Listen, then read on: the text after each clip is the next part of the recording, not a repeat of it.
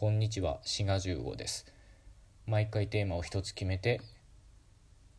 それに沿ってトークしています。今回のテーマは大学受験の思い出です。で、大学受験というと今まさにシーズン真っ只中という感じで、僕自身も、えー某国立大学が第一志望でしたので、まあセンター試験を1月半ばに受けてで1月末から2月頭にかけて、えー滑り止めの私立大を受けてで二次試験があ2月末にあったと。本命のねえー二次試験が2月末にあるっていう感じのスケジュールでした。で、えーこの大学受験の思い出っていうとすごいしょうもない話なんですけど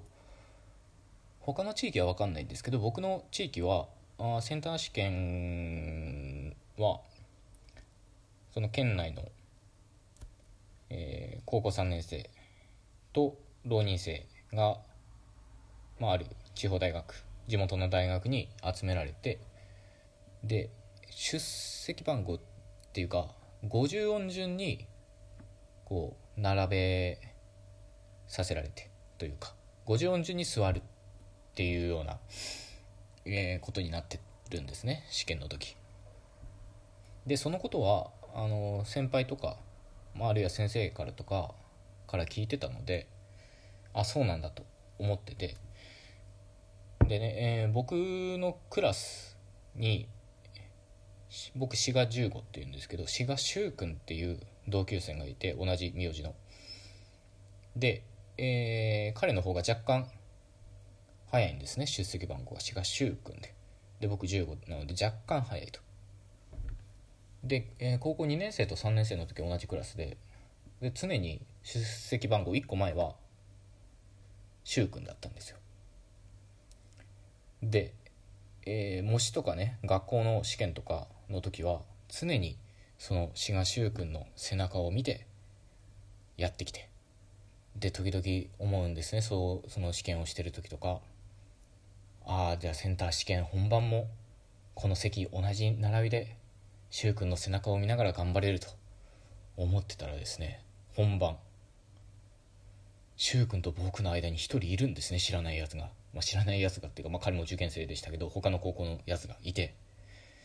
これすごいすごいそれは衝撃でしたね会場について。柊と15ですよ。その間まあ名前まあ名字は当然志賀だなんですけど、まあ、名前をちょっと聞く勇気もなくピリついてますからセンター試験の会場は。多分まあでも今考えると週1ぐらいしかいないと思うんですけどなのでいつも見てた背中じゃない背中が前にあるっていうことでね。まあでもそれも大した動揺にはならず無事センター試験を終えて、えーまあ、割と順調に受験しいいシーズンを過ごせたっていう思い出がありますね。こういうしょうもない思い出ですけど。あいつも見てる背中じゃないっていうのがちょっと軽いショックでしたね当時。でそんなことはどうでもいいと、えー受験の時にまあ心がけてたというか心がけるつもりはなかったけど今思い返すとまあこういうことが大事だったなっていうのをちょっと話したいと思います。でそれは何かっていうとまあよくその勉強する習慣を身につけろとかよく言われますね。習慣化っていうのがもう一個すごいキーワードになってると思うんですよ。特に進学校とかあ受験生に対してね。ほいでねその習慣化ってまあそれはすごい正しいし正しいんだけどその習慣化するために何が一番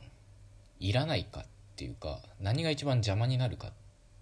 ていうのを今考えるとやる気とかあとは決心するとかね。こういう一見前向きな心構えでモチベーション上げるのにいいっていう感じがすごいするんだけど習慣化っていうことに関して言うとやる気っていうのはむしろない方がいいと思います。でこれはどういうことかというと例えば自分の中で習慣化してる、えー、日々の日常の動作とかを考えてみると何でもいいですけど歯を磨くとか風呂に入って頭から洗いますとかそういうのを考えた時にそれをその動作のきっかけってやる気じゃないはずなんですよ。あ今日はもうやる気出ないから頭より体先洗ってやろうとか。今日は全然なんかやる気出ねえから歯磨かねえわとかね。中にいるかもしんないけどややめてねそういう人。とかね。そういうふうに考えた時にやる気動向を問題にしてる時点で習慣化になってないですね。なので勉強を習慣化させたいっつんだったらできるだけやる気を出さない方がいいと思います。うん。まあこれ、まあ、一個の考え方ですけどだからよく先生が、まあ、やる気出せとかやる気がないなら帰れとか言うけどまああれはまあ一個のやり方ではあると思うんですよ。その一個のやり方としてモチベーションを上げさせてまあ頑張らせるっていうのはその一個のやり方だと思うんですけどその長い目で見た時にむしろねやる気はないけど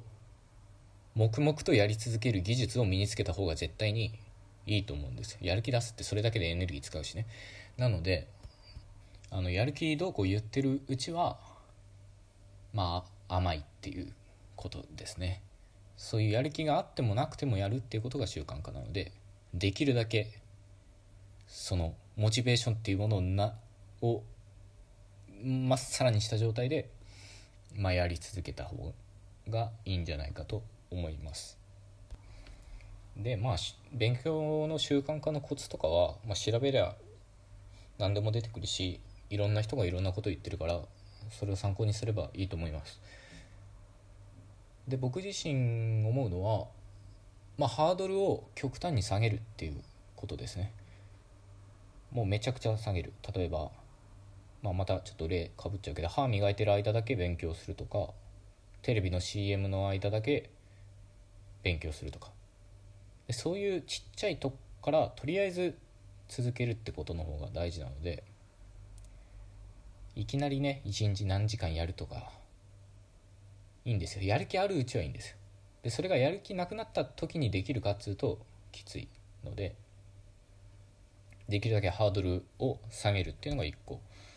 えー、大事だと思います。でそれができるようになったらだんだん増やせばいいので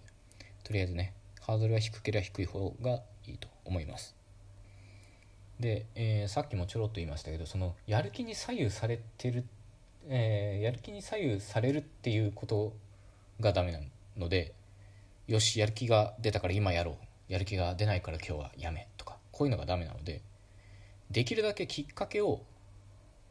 外部に委ねた方がいいです。ね、でこれはあの別に僕が発見したとかじゃなくていろんな人がいろんなとこで言っていることです。